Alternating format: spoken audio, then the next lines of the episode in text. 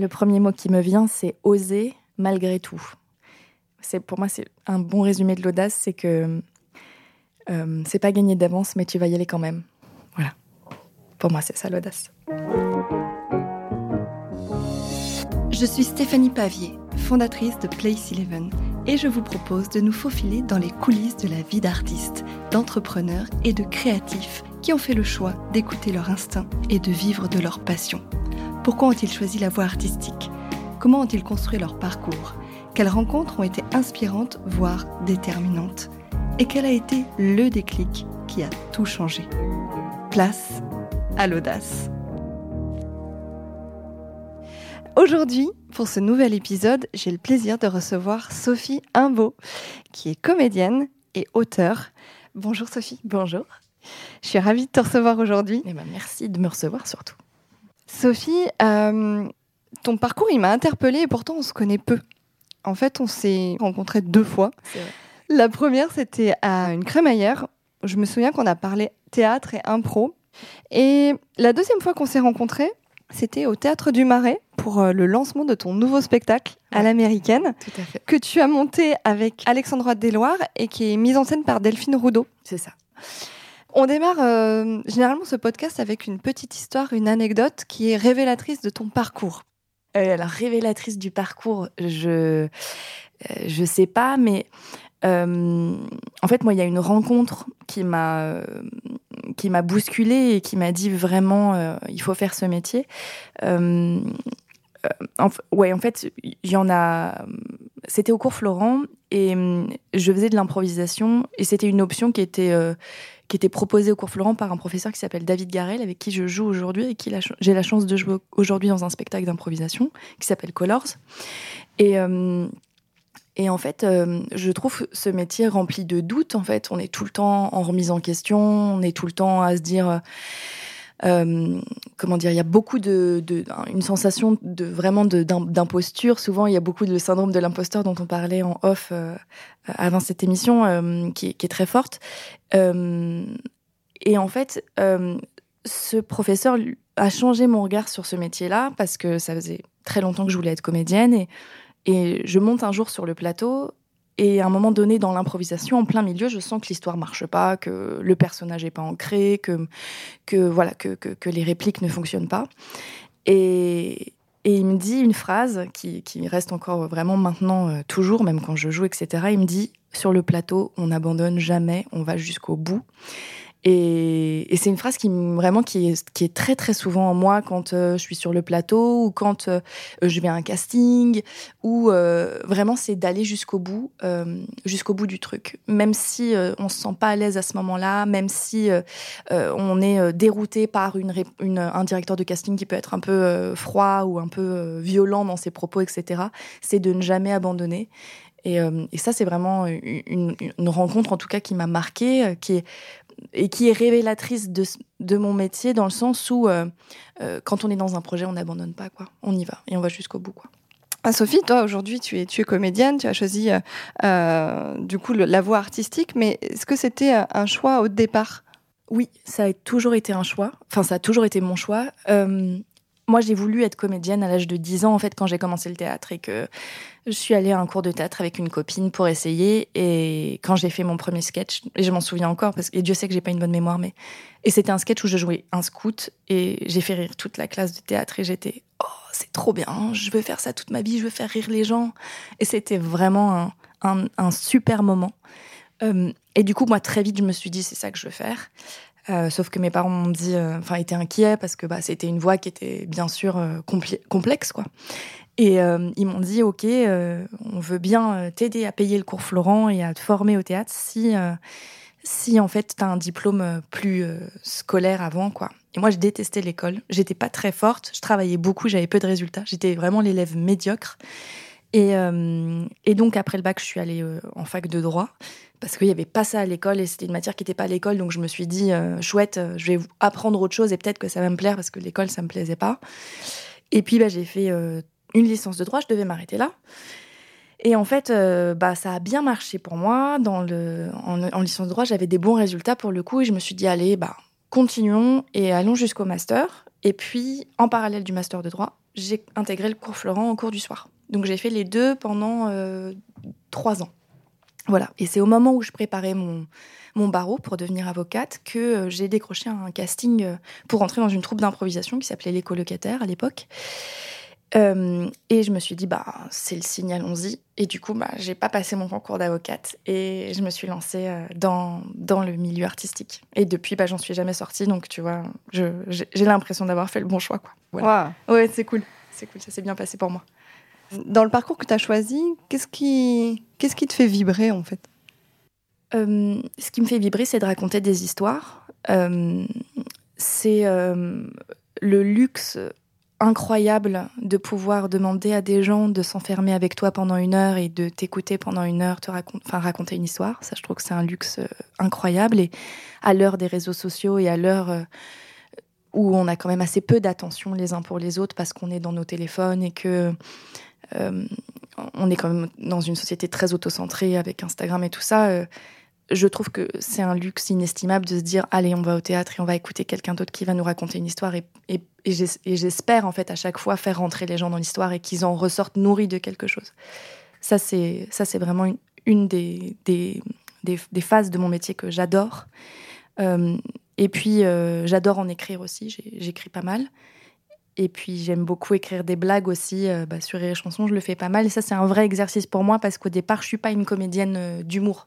J'ai fait le cours Florent pendant trois ans et, et, euh, c'est vraiment pas là-bas que j'ai appris à. je veux dire, on n'apprend pas le stand-up, on n'apprend pas la vanne. Là-bas, c'est vraiment très classique. On, apprend Corneille, Racine, Molière, à, dire les alexandrins, à, faire des scènes dramatiques, même tragiques. Et du coup, quand on m'a proposé cette place chez les chansons, et être efficace et faire des vannes toutes les 3 ou 4 secondes, ça a été un super exercice d'écriture pour moi. Et je me suis dit, vas-y, on tente. Et puis, si ça marche, c'est génial. Et, en fait, c'est un, super exercice d'écriture d'avoir une rigueur euh, d'humour que je connaissais pas. Et en fait, je me suis rendu compte que, bah, l'humour, c'est très rigoureux. Pour être drôle, il faut être. Euh, c'est un travail euh, de métronome, en fait. Hein, et hum, ouais, j'aime beaucoup. J'aime beaucoup. Quand est-ce que tu as senti que tu avais ce potentiel comique? Euh, Très tôt, parce qu'en fait, euh, pour tout te dire, euh, j'ai jamais été très à l'aise avec ma féminité. et mon frère m'avait dit quand on, quand on était plus petit, à l'adolescence, quand on quand commençait les premiers mois amoureux, il m'avait dit, tu sais Sophie, toi et moi, on a on n'est pas beau, mais on a, on a du charme et on est drôle. Et il m'avait dit ça et ça m'avait marqué. Et en fait, moi, j'ai toujours joué du fait de me dire, bah, je suis pas jolie, mais mais j'ai, je suis drôle. Voilà. Et en fait, j'ai toujours un peu misé là-dessus.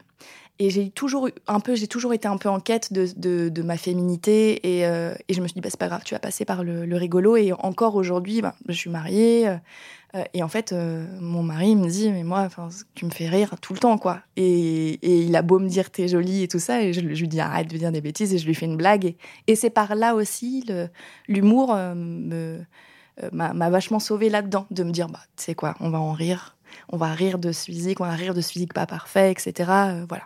Quand on s'est rencontrés, tu venais tout juste d'être maman. C'est une question que je trouve qu'on pose peu euh, aux, artistes. c'est une question pourtant qui se pose pas mal en entreprise, sur notamment l'équilibre vie pro, vie perso. Mais dans le milieu artistique, cette question-là, j'ai l'impression qu'elle se pose moins. Et pourtant, derrière, il y a quand même un vrai sujet. Ouais, complètement. Oui, non, elle se pose euh, beaucoup moins. Euh, parce que dans le milieu artistique, en tout cas à mon niveau, hein, j'ai la sensation d'être. Euh, enfin, j'ai l'impression que c'est quand même pas qu'une sensation, mais on est très vite remplaçable. Et mm, moi, j'ai travaillé, j'étais enceinte, je crois. J'ai travaillé jusqu'au 31 mai j'ai accouché le 7 juin. Donc, tu vois, j'ai travaillé vraiment jusqu'au bout du bout de ma grossesse et j'ai récupéré le travail en septembre. donc, je me suis arrêtée vraiment très peu, quoi, à peine deux mois mois et demi. Et euh, oui, euh, c'est pas évident de. Enfin, en fait, c'est pas évident parce que quand tu es artiste, euh, il faut que quand même tu un. Il faut que aies quand même pas mal de temps de cerveau disponible pour la créativité. Et quand tu deviens maman, tout ton temps de cerveau disponible va vers ton bébé, en tout cas les premiers temps. Et on en discutait tout à l'heure, mais cette fameuse syndrome de la page blanche dont tu me parlais tout à l'heure, je le trouve complètement normal au début de, l'arrivée d'un bébé, en fait, parce que tu es tellement focalisé sur ton enfant et toute ton énergie, euh, tes nuits, tes jours, qui, euh, qui sont mélangés, hein, parce qu'en fait, voilà, tu as un bébé qui se réveille toutes les deux heures, donc déjà, tu es dans un vortex temporel qui que tu n'as jamais connu, et en plus de ça, trouver la créativité de là-dedans, c'est... Enfin, en tout cas, moi, je l'ai pas trouvé. Euh, le, le, le en fait, toute, voilà, toute ton énergie est dédiée à cet enfant, euh, euh, toute ta concentration est dédiée à, quelqu'un d'autre. Et, c'est vraiment un moment où tu es en symbiose avec ton enfant. Euh, moi, je l'ai vraiment senti comme ça, où vraiment tu vis à son rythme. Et j'ai vraiment, je disais, je disais à mes proches, j'ai la sensation de, de réapprendre à tout faire. Sortir faire des courses, quand t'as un enfant, mais c'est un délire. Enfin, tu, tu fais, alors attends, euh, il faut que je prenne le porte-bébé, il faut que je prenne mon portefeuille. Puis en plus de ça, comme t'es éclaté, t'oublies la moitié. Euh, et puis mince, c'est le moment où elle a faim. Ok, donc il faut qu'on revienne. Euh, ok, elle a faim. Ok, alors je pose les courses, on mettra au frais plus tard. Voilà. Et en fait, c'est c'est c'est une toute autre organisation. Et et j'ai la sensation en tant qu'artiste quand même que enfin, maintenant, tu vois, pour écrire, par exemple, euh, j'ai appris à, discipliner ma créativité. Avant, je me disais, ah, il faut que j'ai du temps. Euh, faut, on verra, je, vais attendre que l'inspiration vienne. Maintenant, je donne rendez-vous à mon inspiration. Je dis, écoute, j'ai un, créneau là entre 9 et 11, et après, j'ai plus de temps. Donc, c'est entre 9 et 11, va falloir être créative, ma cocotte. Donc, donc voilà, je m'installe à mon bureau et et c'est ce que je dis souvent, c'est que la maternité, moi, m'a appris à être très productive. J'ai plus de, j'ai plus l'oisiveté que j'avais avant, de me dire, franchement, je peux écrire ce soir à 23h, il n'y a pas de problème. Non, ce soir à 23h, maintenant, je dors, en fait, parce que je suis éclatée. Donc, donc en fait, ma créativité, elle est vraiment dans des créneaux en ce moment qui sont, qui sont. Voilà, en ce moment, je suis une artiste fonctionnaire, tu vois. Je, pointe avec ma créativité en disant à 9h, on y va, à 11h, on s'arrête.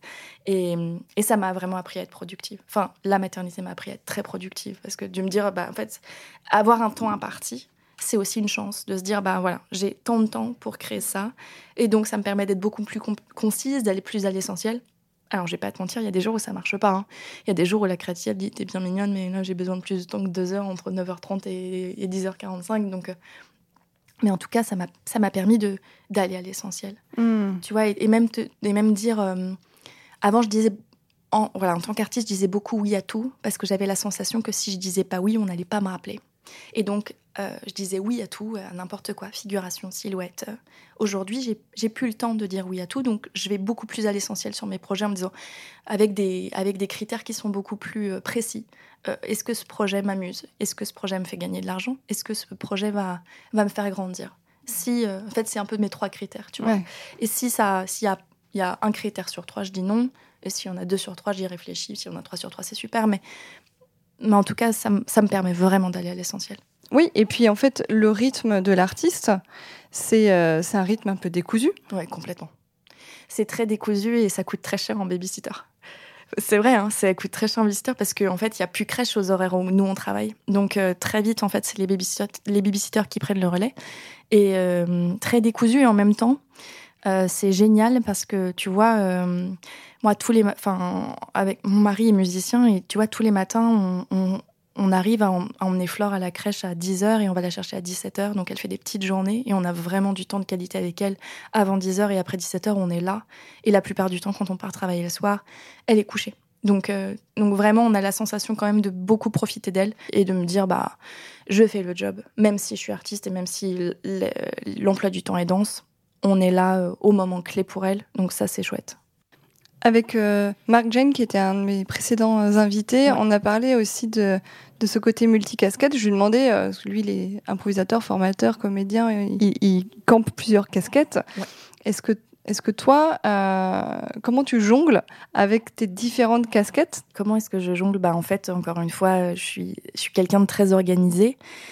Euh, c'est parfois c'est super et parfois c'est un vrai inconvénient parce que ça ça m'empêche une certaine liberté dans la création parce que je suis un peu trop cérébrale et je me dis attends il faut il faut il faut faire les choses de façon très organisée mais alors ouais je suis auteur je suis comédienne euh, et, et euh, voilà et en fait c'est c'est vraiment ça mes deux casquettes et en fait, on, derrière le, côté un peu paillette de bah, je monte sur scène, je fais des blagues sur rire et chansons, il y a quand même tout un travail qu'on qu'on dit pas en fait, qui est de l'ordre de l'administratif. Quand on est intermittent, ben, enfin en tout cas à mon stade, euh, c'est euh, euh, s'actualiser tous les mois sur Pôle Emploi. Comme on a plusieurs employeurs par mois, c'est récupérer toutes les fiches de paye, toutes les AEM, tous les, tous, tous les bulletins de congé spectacle. Ça prend du temps. Et euh, il y a aussi un vrai côté administratif euh, qui, est, qui est là, en fait. Euh, et comment est-ce que je jongle? Bah, En fait, de façon très pragmatique, euh, j'ai un agenda papier sur lequel je mets des créneaux horaires avec des coloris différents pour dire là, c'est le moment écriture, là, c'est le moment jeu, euh, là, c'est le moment administratif, euh, là, c'est le moment temps libre. Et en fait, euh, ça me permet aussi de structurer un peu tout ça parce que j'avais tendance vraiment à m'éparpiller, à commencer une tâche en me disant mais attends, il faut que j'écrive. Ah oui, non, mais attends, il faut d'abord que je répète. Ah oui, non, mais attends, il faut que je corrige une V2 de voix off. Euh, voilà. Et en fait, j'avais vraiment tendance à m'éparpiller. Le fait de, de, de, me mettre un cadre, parce que finalement, en fait, euh, artiste, c'est un métier qui est sans cadre. C'est-à-dire que si tu veux te réveiller un matin et euh, passer ta journée à regarder une série sur Netflix en prétendant que c'est pour ta culture G et que ça va te nourrir pour un personnage, tu peux le faire. Si euh, tu veux passer ta journée à, dans un parc à lire du Molière, tu peux le faire. Vraiment, en fait, quand tu es artiste, il y a vraiment ce truc-là où tu es en roue libre et qui peut être hyper vertigineux. Au cours Florent, nous, on nous disait l'année prochaine, vous n'allez pas travailler en fait. Enfin, pas tout de suite, quoi. La plupart d'entre vous ne travailleront pas et c'est normal. Et c'est vrai que ça fait un peu un gouffre quand tu te jettes dans ce métier-là de dire, mais attends, euh, du coup, on est mercredi, mais là, euh, je peux rester jusque dans mon lit jusqu'à midi 30, c'est OK. Enfin, je veux dire, personne, il n'y a pas ton boss qui va venir te chercher en disant, il y a des photocopies à faire. Enfin, et c'est ça qui est assez euh, vertigineux, c'est que si toi, tu ne te fixes pas de cadre, il n'y en a pas. Ou si tu as ou si tu as la chance d'être employé dans une grosse dans une grosse prod avec euh, où tu joues tous les quatre soirs par semaine, c'est différent. Où vraiment tu as une routine de te dire ok, euh, je fais du sport, ensuite je vais répéter, ensuite je joue. Pourquoi pas? Euh, Par exemple, là on est en plein mois de juillet et on est en plein festival d'Avignon. Les artistes ne sont jamais autant cadrés qu'au festival d'Avignon où ils ont une routine et à la fois, c'est formidable d'avoir une routine et à la fois, ça tue un artiste d'avoir une routine. Je l'ai fait de nombreuses fois à Avignon. Et en fait, c'est un jour sans fin. C'est-à-dire que tu te réveilles le matin, tu prends ton petit déjeuner, tu vas tracter, euh, tu fais une pause, tu fais une sieste, tu vas retracter, tu vas jouer. Et en fait, c'est un truc qui se répète sur trois semaines. Et à la fin, tu deviens fou, quoi. Tu te dis, mais j'ai pas choisi un métier du tout pour. Enfin, j'ai pas du tout choisi un métier routinier. Et, et Avignon nous fait rentrer dans cette routine-là. Heureusement que ça dure qu'un mois. Ah ouais, c'est clair. Ah ouais, heureusement. En tout cas, en tout cas, euh, comment est-ce que je jongle? Bah, En étant quand même assez organisé, parce que c'est vrai que tu peux très vite te, te, reposer sur tes lauriers et te dire bah, aujourd'hui, je fais rien. quoi. C'est intéressant ce dont tu parles parce que euh, déjà ça balaye un peu l'idée reçue que être artiste c'est d'être foutraque. En fait, si t'es foutraque, ça marche euh, pas. Ça marche pas. Ouais. Et puis il euh, y a aussi le fait que tu es ton propre euh, sponsor et qu'il faut aller aussi chercher les projets. Complètement. J'imagine. Il faut aussi savoir euh, se vendre parce que ça vient pas forcément à soi. Non, mais ça vient pas du tout à soi. Enfin, surtout quand t'es pas fille d'eux ou fils d'eux, hein, c'est ça vient pas du tout à soi. Et il faut déployer une grosse énergie pour que ça vienne à toi. Et euh, moi, j'ai écrit, j'ai créé un seul enseigne en 2019 qui s'appelle Le Monde merveilleux du colibri avec Patrice Soufflard, et où je m'occupais de tout. Je m'occupais du remplissage de la salle, je m'occupais euh, de la comptabilité, je m'occupais euh, de, l'artistique, je m'occupais de tout. Et en fait, c'est c'est, tout d'abord c'est très chronophage, c'est énergivore à souhait, et puis euh, et puis en fait en tant qu'artiste, euh, euh, tu t'oublies un peu complètement. Moi, tu vois, j'en étais arrivée au stade où je, demandais le nombre de personnes qu'il y avait dans la salle avant de jouer pour savoir si j'étais rentable.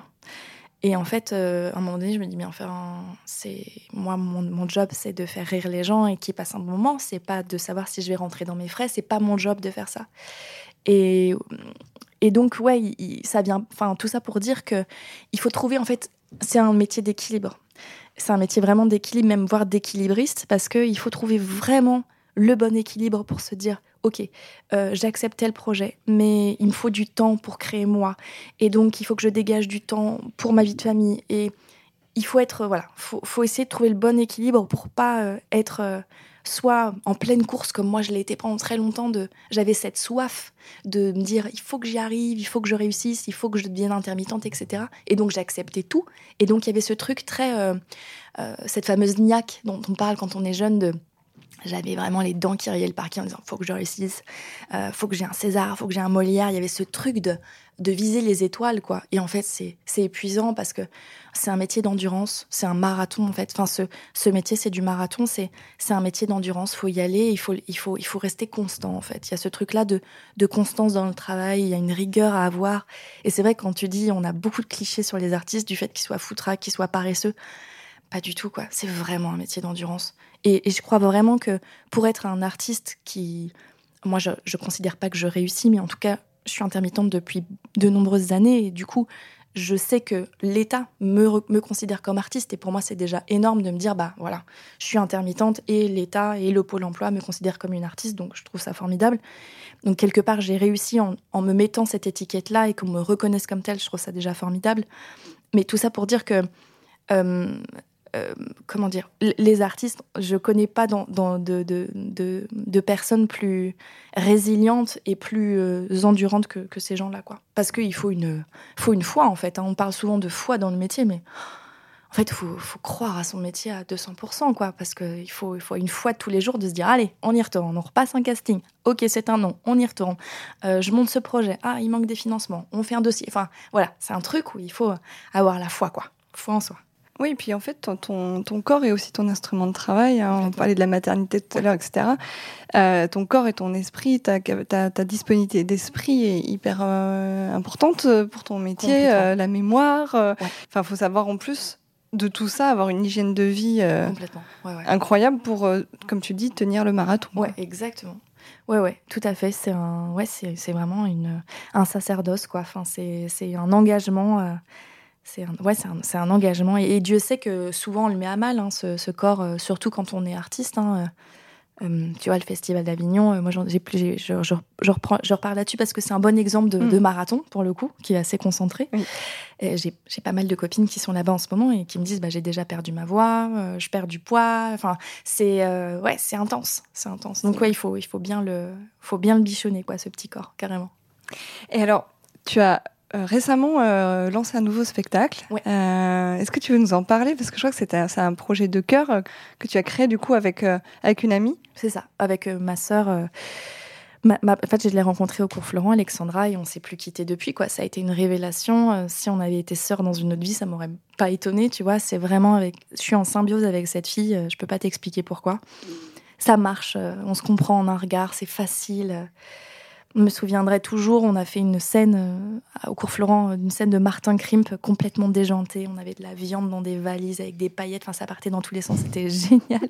C'était vraiment fou. Et, euh, et on est sorti de scène. On a dit, waouh, qu'est-ce qui s'est passé quoi Il y a eu vraiment un, coup de foudre euh, artistique qui s'est fait avec Alexandra très vite. Et on a monté un, premier spectacle qui s'appelait Jeu de planche il y, a, il y a cinq ou six ans.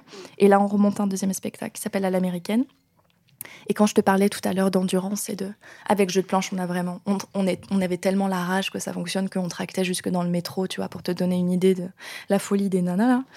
Et là, aujourd'hui, on est toutes les deux mamans, donc on s'est un peu calmé, puis on a un peu plus d'équilibre dans nos vies, euh, on, a, on a un peu plus de ouais, d'équilibre.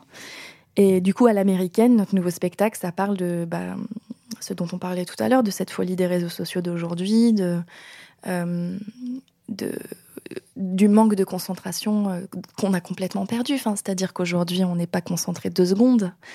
Euh, quand on s'ennuie à table, on sort notre téléphone. Enfin, c'est, c'est hyper mal poli et en même temps, on le fait tous. Euh, et puis, c'est cette. comment dire On avait très envie de, dénoncer aussi ces, ces nanas qui. Tu vois, tout à l'heure, on parlait de féminité, mais euh, moi, je me reconnais dans aucun corps que je vois autour de moi, dans, sur les réseaux sociaux quoi. Je ne me reconnais nulle part.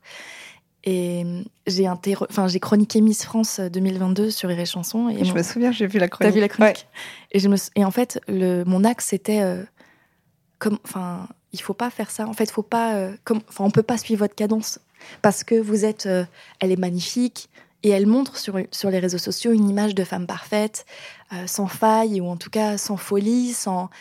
Et mon axe était bien sûr un axe humoristique et, tout à fait bienveillant. Je veux dire, je, c'est Miss France et elle est superbe.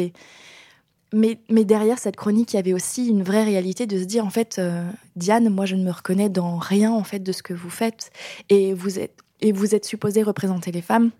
De 2022, mais moi je me reconnais pas dans vous et, j'aimerais qu'on montre des, femmes plus normales et plus euh, euh, abordables entre guillemets. Enfin, je veux dire aujourd'hui, toutes les femmes qu'on voit sur les réseaux sociaux se ressemblent. Elles ont une grosse bouche, des gros seins, euh, des fesses parfaites, une petite taille. C'est des Barbies quoi. Et moi, ce qui me ce qui me rend folle, c'est que c'est que c'est des, des femmes qui ont une influence énorme sur des jeunes filles et sur des, des petites filles quoi. Et enfin, en tout cas, en tout cas, euh, ce spectacle à l'américaine dénonce un peu tout ça, et notamment euh, le postpartum que Alexandra et moi avons vécu, où euh, on va pas se mentir, on pleure. moi, je pleurais tous les soirs à 19h pendant une semaine. À 19h, j'avais les hormones qui chutaient, et mon mari me regardait, il faisait il est 19h. Et ben voilà, il est 19h. Et vraiment, quoi, c'était la chute d'hormones. Et tout ce qu'on regardait sur les réseaux sociaux, sur le postpartum, on voyait des femmes magnifiques, avec avec euh, des, larmes de crocodile en disant c'est un petit peu compliqué. Non, c'est très dur. Et disons-le avec les vrais mots, euh, euh, ce spectacle à l'américaine, c'est la quête du mot juste. Ouais, je dirais que c'est ça. C'est la quête de disons les choses comme elles sont. C'est compliqué, c'est compliqué. Point barre. Et n'essayons pas d'embellir les choses et de rendre ça joli. C'est pas grave si c'est pas joli.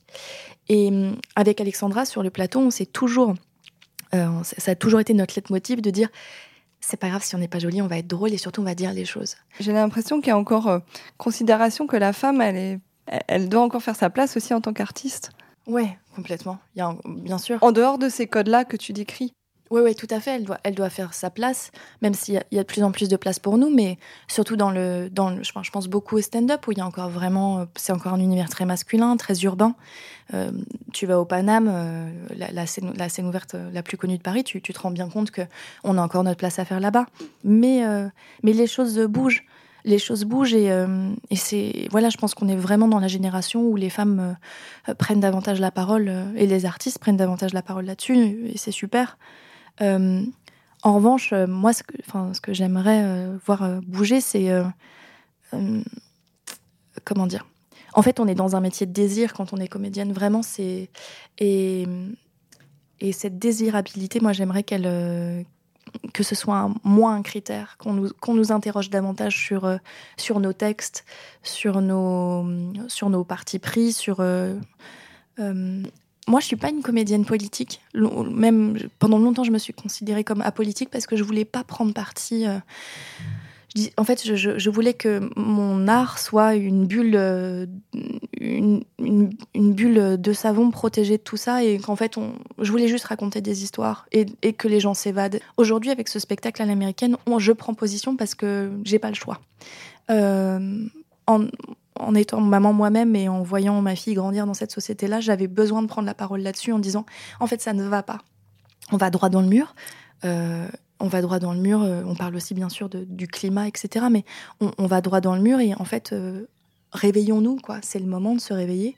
Et c'est un peu la première fois avec À l'américaine, le spectacle dont, je te parlais, que, que là je me dis là il faut ouvrir sa bouche et je crois vraiment pas me tromper en disant ça.